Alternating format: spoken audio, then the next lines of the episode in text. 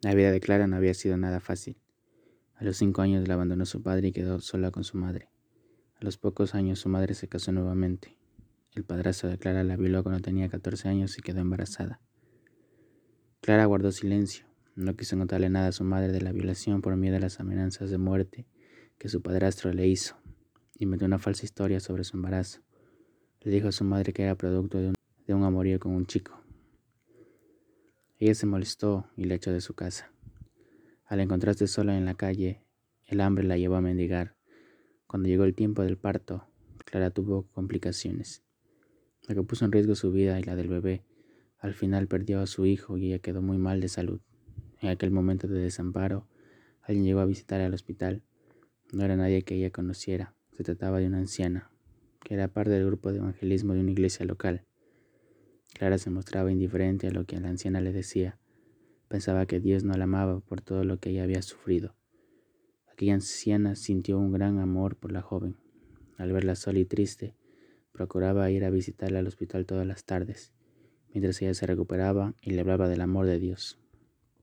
Aunque Clara siempre parecía ignorar lo que la anciana le hablaba, el día que le dieron el alto en el hospital, nadie llegó a recogerla, y la señora la convenció de que fuera a su casa.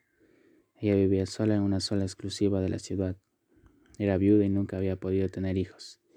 Clara, ver el amor que le mostraba, le preguntó, ¿por qué hace esto conmigo? Solo hago lo mismo que Jesús ha hecho por mí. La vida de Clara cambió totalmente. El amor de Jesús llenó su corazón y la sanó de todo sufrimiento que había vivido. Como el Padre me ha amado, así también yo os he amado, permaneced en mi amor.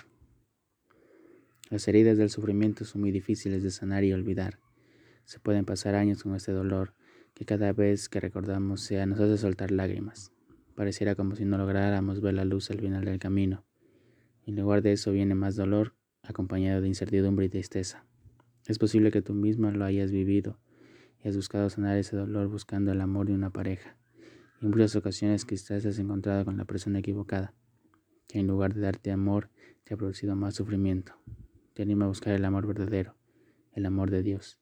Acércate a Él y te aseguro que sanará por completo tu corazón, el dolor, el sufrimiento y lo llenará de amor y paz. La gente te puede fallar, tu familia, tus amigos, tu pareja, pero ten por seguro que Dios nunca te fallará. Él es el amor verdadero.